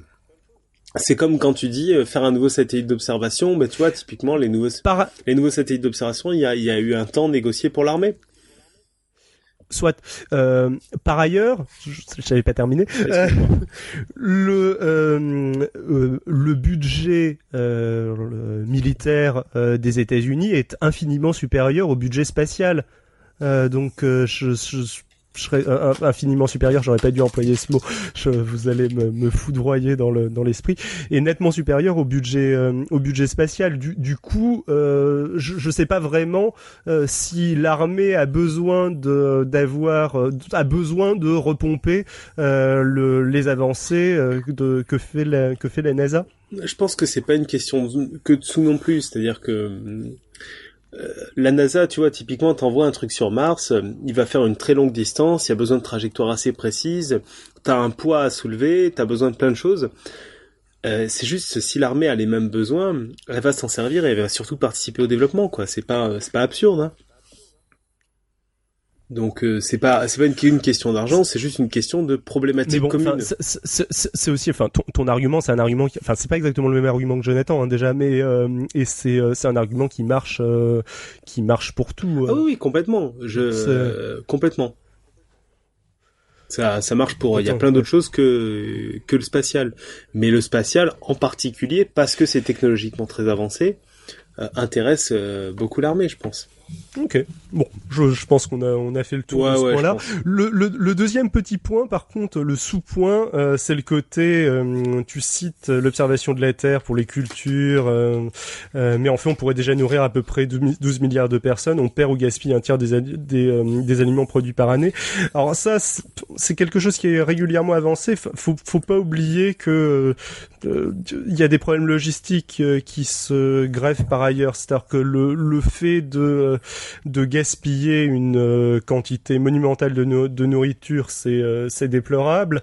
Euh, ça améliorerait grandement les choses de, de, limiter le de limiter le gaspillage, mais ça veut pas forcément dire que ça solutionnerait tous les problèmes de de solutionner cette question. Mais bon, c'est pareil, c'est très très annexe par rapport à la thématique. Tu peux continuer. Euh, pour la croissance économique, euh, là on peut dire que pour l'instant le spatial est un gouffre sans fond. On sait que ça va rapporter un jour, exploitation des ressources, mais jusque-là on perd des ronds. Si c'était une manne économique, les USA ne diminueraient pas leur financement là-dedans. Euh, alors, alors bah, ça, moi, j'ai envie de dire que les, les satellites, euh, c'est pas. Enfin, moi, j'ai envie de dire que là-dessus, c'est une vraie connerie. Hein. Désolé, Jonathan, mais euh, ça coûte rien le spatial. Euh, si tu compares à des vrais mm. projets qui en, qui prennent en compte autant de monde et compagnie, j'ai plus les chiffres en tête, mais ça coûte vraiment très très peu de choses, quoi. Alors après, je pense qu'ils pensent plus euh, que euh, enfin il, il, pense plus à l'exploration martienne et euh, à des choses euh, à des choses plus lointains que que le, la mise en orbite de satellites. Donc je crois que les chiffres que j'avais vus typiquement sur la NASA qui étaient assez parlants alors je l'ai dit de tête donc peut-être que je me trompe mais les ordres de grandeur sont là. Il me semble que le budget de toute l'histoire de la NASA est inférieur au budget annuel militaire aux États-Unis Hmm. Oui, j'en sais rien, mais ça, ça, donne vaguement une idée. Ça m'étonnerait pas. J'avais vu aussi. Il y a des, échelles comme ça, c'est que là, le prix d'Ariane, par exemple, ça se, de la recherche pour créer Ariane, ça se compte en, kilo, en quelques kilomètres d'autoroute, quoi. Création et entretien. Enfin, je veux dire, il faut mettre les chiffres par rapport aux autres, donc c'est des millions, mais c'est finalement très peu. Surtout que ça crée énormément d'emplois aussi, il faut pas oublier ça. Le spatial, c'est tout un écosystème qui crée énormément d'emplois, qui fait des retombées euh, techniques. Donc autant sur les autres points ça, négatifs, ça, je suis assez Guy Doyen l'avait. Ouais, bien Guy Doyen l'avait pas mal abordé. Mais au niveau économie, euh, enfin, je pense que le spatial fait pas partie des trucs qui font perdre beaucoup d'argent, comme il le mm. dit. Euh. Je suis d'accord avec toi. Je suis tout à fait d'accord avec toi. Je continue. Bah continue. À moins que Robin. Ouais. Euh, la modification d'une planète ne sera pas vue comme un progrès pour tout le monde. De un, c'est une destruction du patrimoine historique. Une fois pollué, on ne pourra plus rechercher d'où l'on vient. De deux, est-ce que des dômes artificiels, dans un premier temps, euh, où euh, on reproduira des hôtels pour riches avec ce qui va avec, est vraiment une amélioration? Kim Stanley Robinson en parle dans ses livres. Ceux qui veulent que Mars euh, reste Mars sont appelés les rouges. Aucun doute qu'il y aura la même chose en vrai. Euh, as-tu des commentaires? Non. Euh, moi non plus, je suis pas forcément d'accord avec euh, l'analyse de Jonathan que ça devienne, que ce serait forcé que ça devienne comme ça. Après, c'est possible. Et on avait un petit peu parlé déjà de, de la partie euh, euh, pollution et ne plus pouvoir, enfin perte d'un patrimoine. on pourrait aussi parler du coût du spatial comparé à la misère humaine, mais c'était un petit peu son point précédent. C'était pas très, pas très productif. Économiser 17 milliards ne fera pas cesser la faim dans le monde, malheureusement. Ce n'est pas qu'une question d'argent. Ceci dit, euh, en soi, la question est la suivante ne devrait-on pas d'abord régler nos problèmes sur Terre avant de les apporter un peu partout euh, Si ce n'est pas si dénué de sens, même si trouver une solution à tous nos problèmes reste utopique. Euh, pas de contradiction majeure. Néanmoins, le côté euh, faut d'abord totalement solutionner le pire problème avant de s'attaquer aux autres, c'est quelque chose qui marche pas. Euh, c'est un peu euh, l'argument façon euh, on n'a pas à s'occuper de. Enfin, on retrouve cet argument chez d'autres personnes façon faut pas s'occuper du, du, féminisme parce que il y a des guerres dans le monde ou euh, faut pas s'occuper de d'écologie parce que des enfants meurent de faim et c'est c'est plus important faut malgré tout avoir une, faut malgré tout avoir une logique globale. On peut pas euh, régler euh, euh, les problèmes dans un ordre chronologique logique. ça ne marche pas. Ok, ben écoute, très bien. T'as pas complètement fini Il y a une petite conclusion, ouais. Euh, voilà ce qui me vient en tête. Il faudrait une réécoute pour finaliser le truc. J'aurais bien aimé avoir certains de ces arguments dans le dossier. Ils sont tout aussi discutables que les tiens. L'équilibre doit se trouver un peu entre les deux. Ceci dit, je suis pour l'exploration spatiale, espérant égoïstement pouvoir y aller un jour, mais ce n'est pas la solution au problème de l'humanité. Juste un truc chouette à explorer. Je suis assez d'accord avec euh, avec cette conclusion heureusement qu'on fait des trucs chouettes juste parce que c'est chouette en même temps. Hein. Si on faisait que des trucs pour euh, pas mourir de faim et construire des ponts, on s'en mettrait très vite. Hein.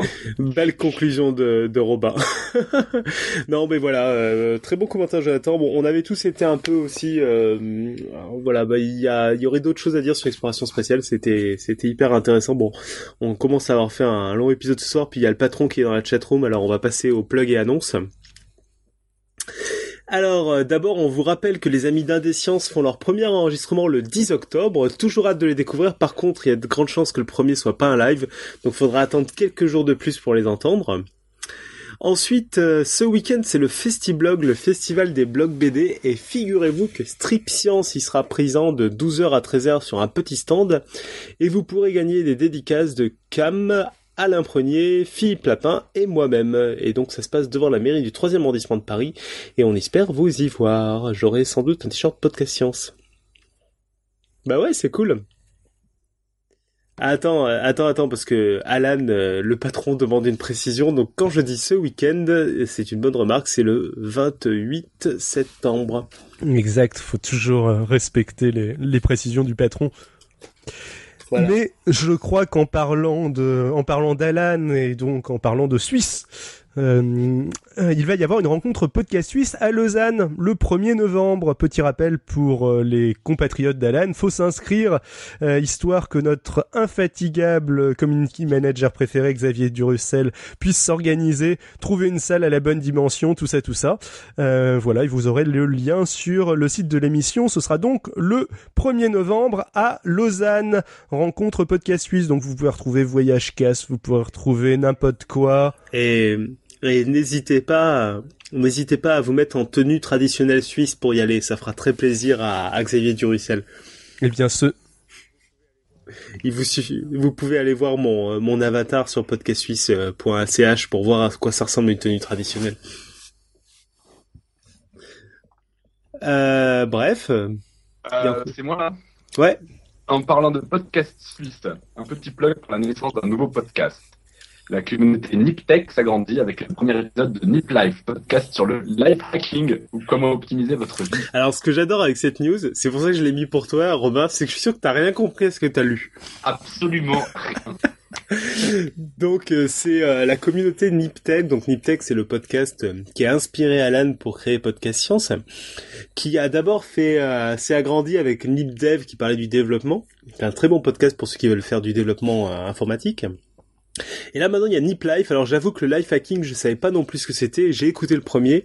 Alors en fait c'est c'est pas très précis, c'est pas grand chose life hacking, mais c'est plein de choses intéressantes. C'est euh, des petits trucs, des petits logiciels, des petits trucs au quotidien pour euh, pour euh, travailler mieux, pour être plus efficace, pour pouvoir faire du sport, enfin un peu tout quoi. Voilà, et pour finir, un petit plug sur un merveilleux site que j'ai découvert, et ça c'est la petite dédicace au patron, parce que c'est important de lécher les bottes du patron, même quand il n'est pas là. Ça s'appelle Science Friday, et en particulier, il y a une vidéo sur le camouflage des poulpes qui est complètement hallucinante. C'est-à-dire, je vous invite vraiment à aller la regarder. On mettra ça dans les notes de l'émission. Euh, c'est un truc de dingue. Euh, enfin, je savais pas que c'était possible de se camoufler à ce point-là. Et moi, j'ai un dernier petit plug éventuellement, euh, juste pour nous dire de ne pas dire à nos auditeurs de ne pas oublier de nous retrouver à 20h30 en live et de profiter des améliorations que tu as fait dans la chatroom vu que maintenant les liens marchent, elle est toute belle et il y a un nouveau bug qui fait disparaître certains certains auditeurs régulièrement mais c'est rigolo. Ouais, il y a, chaque semaine des nouveaux bugs. Oui, et quand tu dis nous retrouver, en particulier la semaine prochaine, euh, c'est mercredi qu'on sera en live. Comme on a un invité, il pouvait pas venir le jeudi, donc c'est mercredi à 20h30 qu'on sera en live et cette fois-ci avec le patron. Donc on aura des jingles, on aura un son qui marche, euh, on n'aura pas de maths. Euh, enfin bon, tout sera bien quoi. Robin, on te laisse conclure? Ouais, ouais, ouais. Juste, un, c'est pas vraiment un plug, mais bon, disons que pour les gens qui s'intéressent et qui ne sont pas au courant, euh, il y, a, y, a, la fête de la science qui a, qui qui qui a lieu bientôt. Ah oui, sur l'infiniment petit, c'est ça Exactement, hein, qui, qui, est donc sur l'infiniment petit et l'infiniment grand. Et donc, je, je vous suggère d'aller dire ce que vous pensez de ce thème à tous les organisateurs. Alors, en conclusion, merci. Euh, merci de nous suivre toujours plus nombreux chaque semaine. Et, euh, et puis bah voilà, si vous aimez ce qu'on fait, euh, dites-le, dites-le partout, dites-le sur tous les trucs où je vais jamais, ça me fera super plaisir. iTunes, Facebook, SoundCloud, Twitter, Google+, et sur notre blog, sur notre blog j'y vais, donc ça je, je prends. Euh, podcastscience.fm euh, avec les, les, commentaires et vous pouvez là-dessus retrouver nos dossiers sous forme écrite. Et n'oubliez pas de commenter, partager, vous permettez à d'autres de découvrir le podcast et surtout vous nous faites tellement plaisir. Et donc, euh, bah, on se retrouve au complet cette fois la semaine prochaine en compagnie d'Alexandre Moiti pour parler d'alterscience et pour parler du, euh, du mal des mathématiques. Bonne semaine et ben à la semaine prochaine. Salut. À mercredi.